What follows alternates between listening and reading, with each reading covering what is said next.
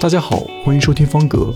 这是一档由方格咨询推出的围绕着国内中小型民营企业管理与职场话题的播客节目。您可以在各大音频客户端搜索并收听我们的节目，感谢您的支持。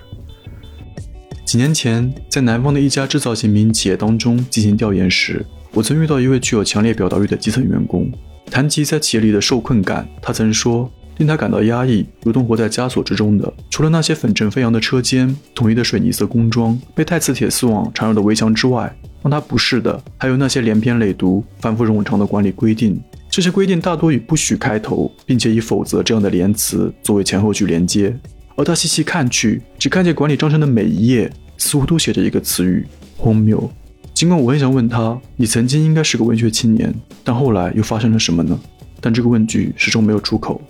以上的叙述其实或多或少点明了一个问题，那就是不合理的管理制度依旧存在于许多民营企业当中。产生这一问题的原因是什么？民营企业又应当以何种举措去改善这一问题？本期节目，我将和方格咨询的肖老师围绕以上话题展开讨论。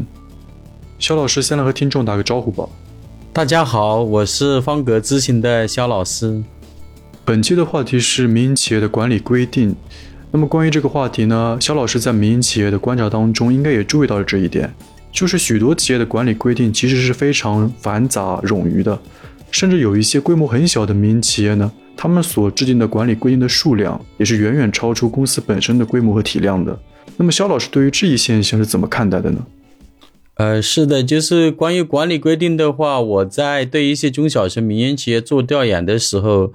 就发现了管理规定在这个公司的整个的管理文件中的占比还是挺大的，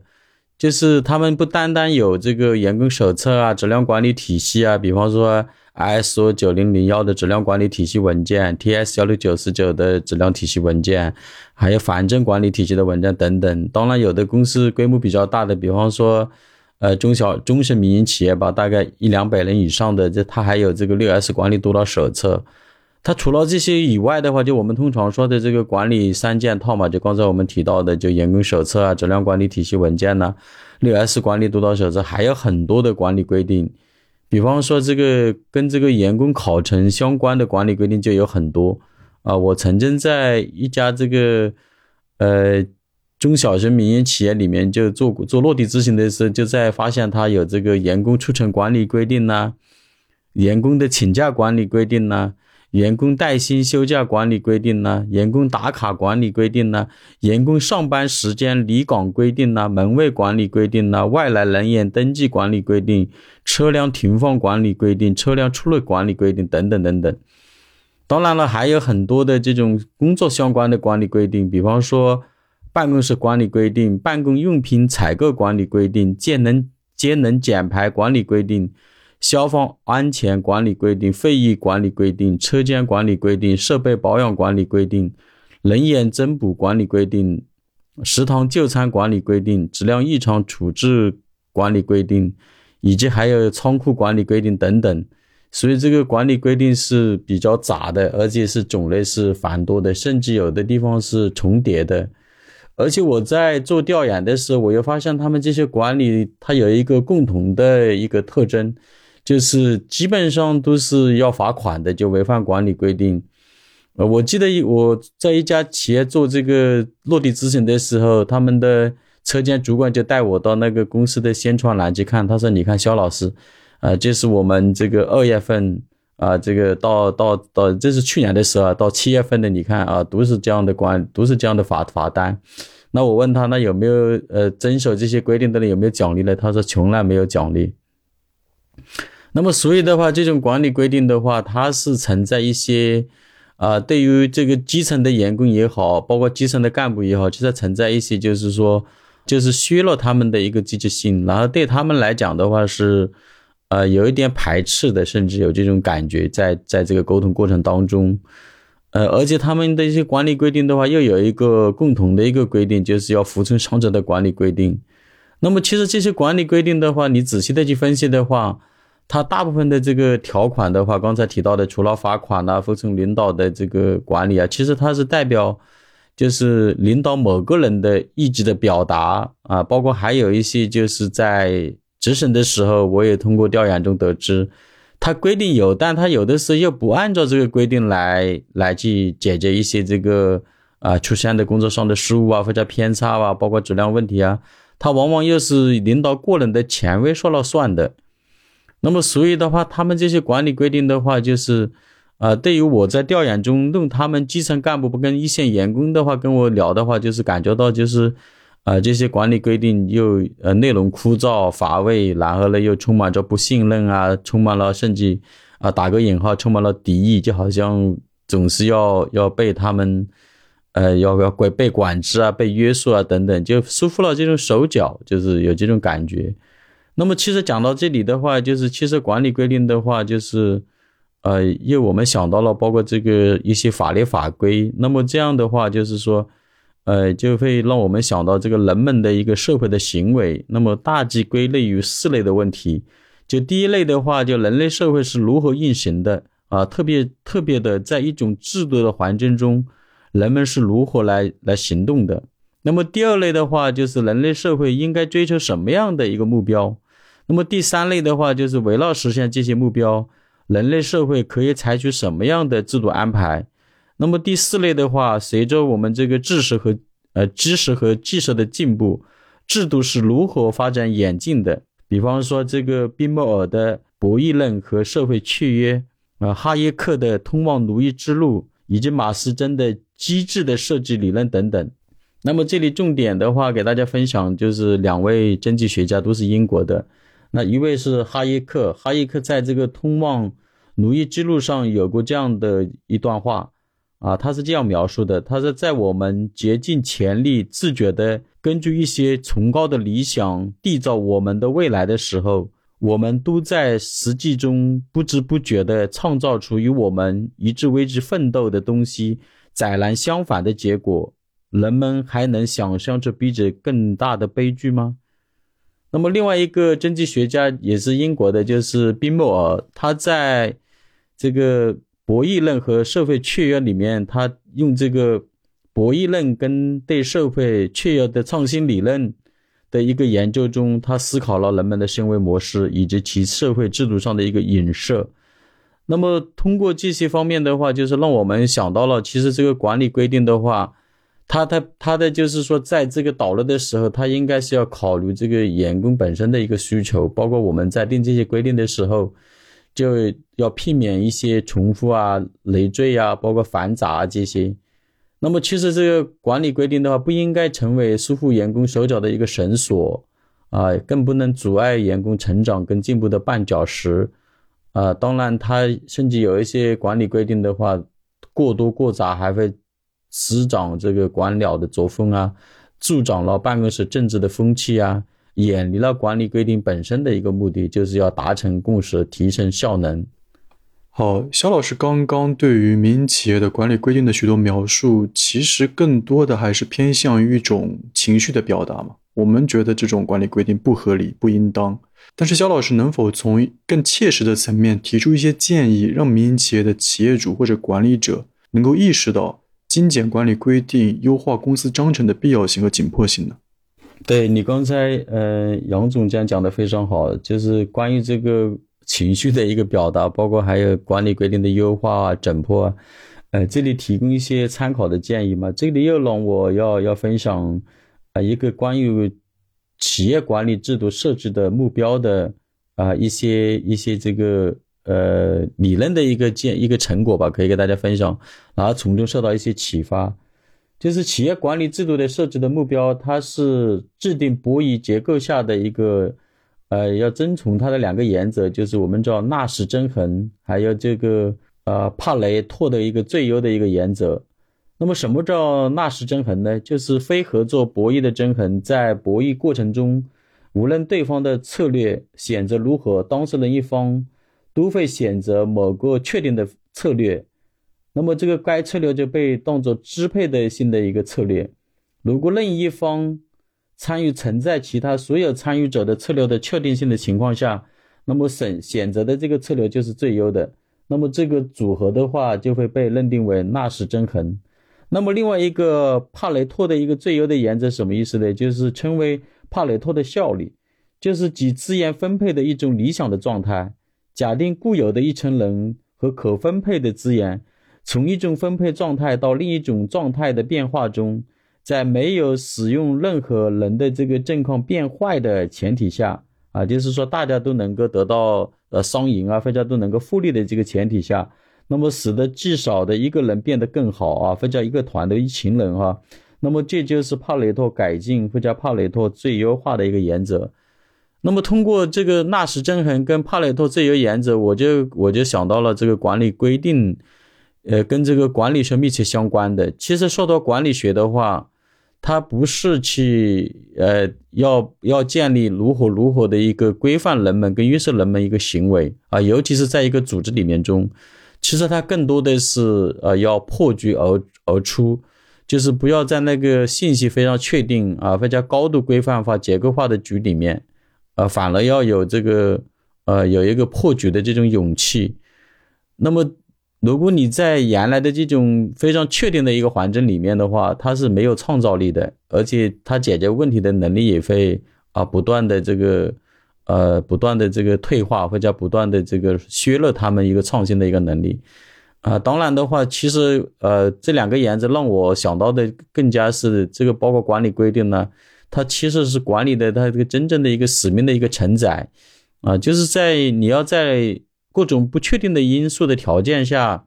因势利导，提升企业抵御风险的一个实力，通过内外部关系的协调、整合资源、加减各种要素，然后重塑结构等等一系列的手段，让原来的局面发生变化，找到解决问题的新方法。那么管理的本质其实不是为了形成规则或规矩。管理的目的就是要打破过去的规则跟规矩，那么这个就是能够受到一个启发，就是我们在做这个管理规定的时候，还是要以正向的激励为主，然后怎么样让这个团队的所有的成员能够在这个，呃，无论你制定的规则也好，或者你的这个管理规定也好，包括你的一些其他的制度相关的，刚才提到的一些啊，这个员工手册也好，管理体系也好。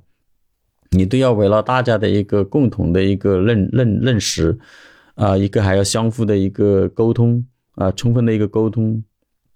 另外的话，你在做这些制度设计的时候，要考量到整个团队的啊，他们真正的能不能起到你要就是刚才讲到的这个啊，帕雷托最优的原则，包括纳什均衡的，就是能不能让所有的人都获得。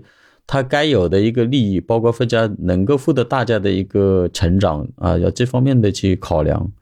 呃，所以总的来说还是呃要通过管理规定跟管理规则的这种在实践中的应用当中，还是要倾听这个基层，包括这个一线的啊他们的呼声，然后呢要去注重这个管理规定的一个呃这个优化，一个管理规定的包括它的这个柔性化的。一个设置。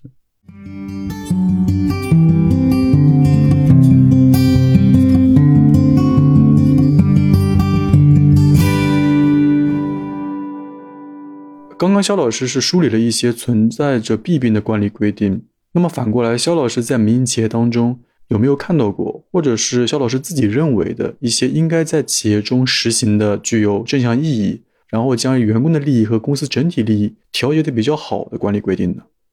对你这个问题提的非常好。对，其实我们在做这个呃落地执行的时候，就跟一些企业在呃提提供我们的一套解决方案。就是管理规定的话，首先它有两个特征，就是对于当下的这种呃不确定性增因素增加的情况下，包括这个啊九五和零零后不断的在在职职场上占主导力量的一个情况下。啊，应该对这个管理规定或者叫管理制度要要有一个柔性化，呃，一个一个特征。另外一个就是要有温度啊，我们正常说的法外都要开情嘛，法外法外都要有情面的，就是说不要冷冰冰的一个制度。那怎么样来来去呃来去来解释这个柔性化跟这个有温度呢？那我这边就举一些案例吧，比方说有一些企业。啊，不论是他是做制造业的，还是呃做这个 IT 行业的，包括其他的这个服务机构的，啊，包括服务行业的，那么其实他的这个考成制度没必要搞得那么繁杂。那么考勤制度其实它完全是可以柔性化的。那比方说这个开发人员跟设计人员，包括技术技术人员，他们的时间是没必要去啊规定说哦八点上班就八点上班，五点下班就五点下班啊几点几点。其实他们完全是可以就是说结果导向的，就给他一个任务周期。那么其实像这样的方法，我们在一些企业里面还是用的非常好的，他们反而激活了。啊，这个研发中心的他们的这个创新能力，包括他们的研发速度也加快了，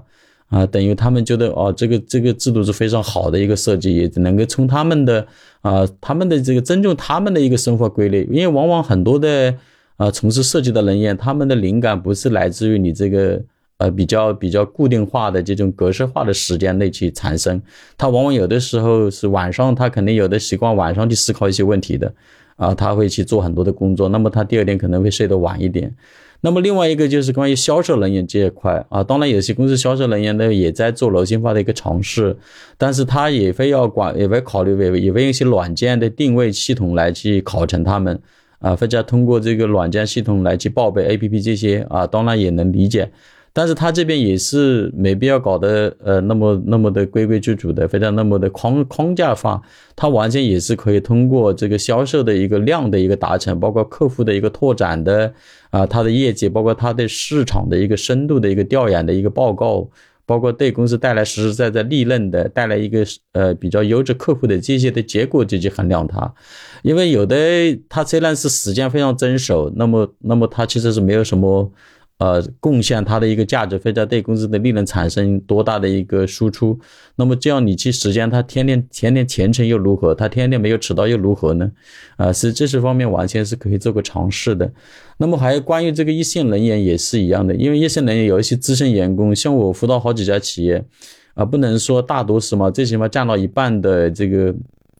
一线的，包括这个基层干部啊，包括这个一线的员工啊，那么他们其实对这个考证是非常重视的，他们从来不迟到，风里来雨里去，呃，甚至让我非常震撼的，有的员工的话，已经已经有五年、十甚至有十年的都有，当然十年比较少啊，啊，连续五年的还是有的，他们比较多的，甚至降到百分之二十左右。那么他这部分的员工，你去跟他规定这种作息时间，是我我个人认为的话是没有没有必要了。就要对他产生信任，那么让他自己去安排他的作息时间，由他来去定。那么他有的时候其实他也不会过多的去耽误他的工作。比方说你规定八点上班，他可能八点半就来了啊，也不要去盯住他这一点时间。那这些都是可以柔性化的操作的啊，这是一个关于考证方面的一个考量。那么第二个方面的话，刚才我提到的一些，比方说这个质量管理方面的、设备保养方面的啊，甚至包括这个车间管理规定方面的，它其实很多东西跟这个六 S 管理规定呢，甚至包括跟质量管理体系啊，它的文件是相冲突的、相重叠的啊，显得非常累赘。那么没必要。其实本来做这个质量管理体系就是非常好的一个管理规定、管理制度。但是很比较遗憾的是，就是占到百分之四五十吧，就是有一大半的这个中小民营企业，反而就是为了拿一个这样质量管理的体系的一个证书，没有把这里面的这个程序文件呐，包括这些。啊，这个管理职责啊，这些没有真正的去用到位啊，包括质量手册里面的一些标准化的文件，没有真正的去落地。其实它比你自己编的那些管理规定好，非常好用的多，因为它是站在客服的角度啊，反而对公司是能够产生正向的一个价值作用的，甚至对公司的客户也好。对公司的这个信誉也好，都会产生一个积极的、积极的良好的一个回响啊，或者影响。那么实质方面的话，也可以采取一个柔性化的方式。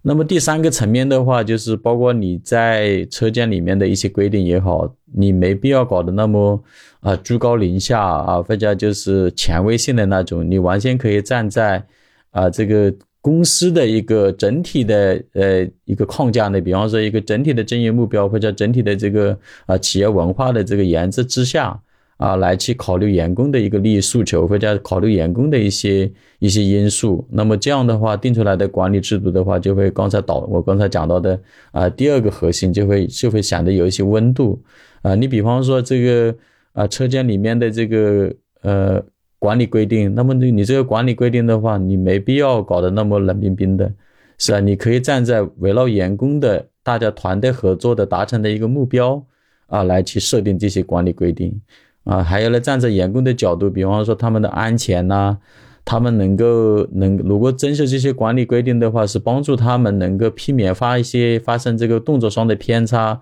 或者出现一些失误啊，这站在一个帮助他们的一个角度啊来去呃讲这些管理规定。那这里也有一个案例啊，比方说啊，有一个做这个五针产品的，因为它里面有数控机床，那么这里面的话啊，那他对这个员工的着装他是会有要求的。那么包特别是夏天，他是不能穿拖鞋到车间，因为对他的脚可能会产生一个伤害。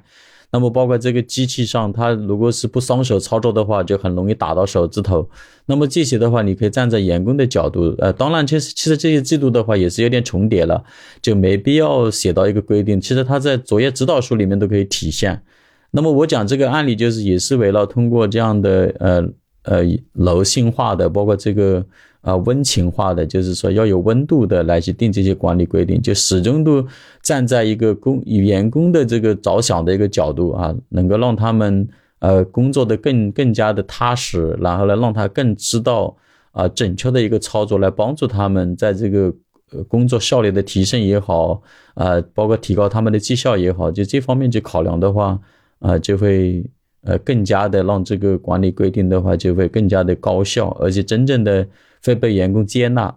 啊，那么所以的话就是说，呃，管理规定的话，它可以采取一个积分制，啊，或者叫排行榜。那么这样的话，让他们自己去自我成长、自我认知，啊，这样比你直接去罚他，或者你领导那种居高临下的一个权威，肯定好得多。那么他们每个人在这个企业里面做的时候，他们都有自己的一个。啊，基本的一个我们叫三观，就是他们的自己有一个自己的职业一个道德，最基本的还是有的。啊，其实大部分这方面的话还是做得到的。啊，当然这方面又又有一个建议，就是说你在招人的时候，你要筛选到一些，就是不用要太多的管理规定来去约束的这些人。那如果你因为不信任，然后搞那么太多的管理规定，那招人的我个人的一个视角的话，那招人的时候肯定出现了一些偏差，啊，招的都是一些什么人呢？我们这里幽默的说一下，是吧？那么其实的话，就还是这个管理规定的话，就不要太去，呃，搞得那么冷冰冰的，也不要啊罚款了这些，嗯。好的，那还是按照惯例，请肖老师对于本期话题进行几点总结吧。嗯，好的，呃，其实总结起来的话，就是从我个人的视角啊，就是供大家参考，有以下几个建议。第一个建议的话，就是，呃，管理规定的话，呃，不宜过多过杂，那么最好是不要重复，不要累赘啊，这是第一个层面的。那么第二个层面的话，就是管理规定的话，一定要抓住两个核心，就管理规定的话，一定要柔性化，然后一定要有温度。啊，刚才已经举了一些案例。那么第三个方面的话，就是如果啊，我们的企业管理规定确实有那么多的必要的话，那我们应该反思一下，我们招人这一块，我们在招猎来的时候，呃，包括我们前几期讲到的，那么我们文化的认同啊，啊，要加强这一块，然后包括我们在招人的时候的前期的一个培训啊，啊，这些都是要关注员工需求的。那么这些方面的，呃，一个建议。那么最后一个层面的话，就是还是就是尽量少一些啊这些罚款，甚至不要有，然后呢，呃多一些正激励，多一些表扬跟奖励，哎，如果确实确实要有这种类似于这种罚款的，那么也建议设立这个啊，就是记过啊、记大过啊，或者嘉奖啊、表扬啊这些方式可能会更好一些。当然，我还是比较建议的话，就是我个人的一个建议的话，还是。啊，采取一个积分制啊，啊，包括一个排行榜啊，这些让他们自我的消化、自我认知会更好一些。那么，呃，还有一个层面就是说，尽量不要有牵涉员工呃这个领导个人的一个权威的一个表达在管理规定中，像类似于服从管理这种这种就不要出现在管理规定里面，这样可能站在我的角度可能会更符合呃这个管理的这个规范性也好，或者更能够凸显。啊，管理规定的它的真正的一个目的就是达成共识，提高整个公司团队的一个效能的作用。好的，谢谢肖老师的分享，本期节目就到这里，谢谢大家的收听。嗯，谢谢大家，谢谢。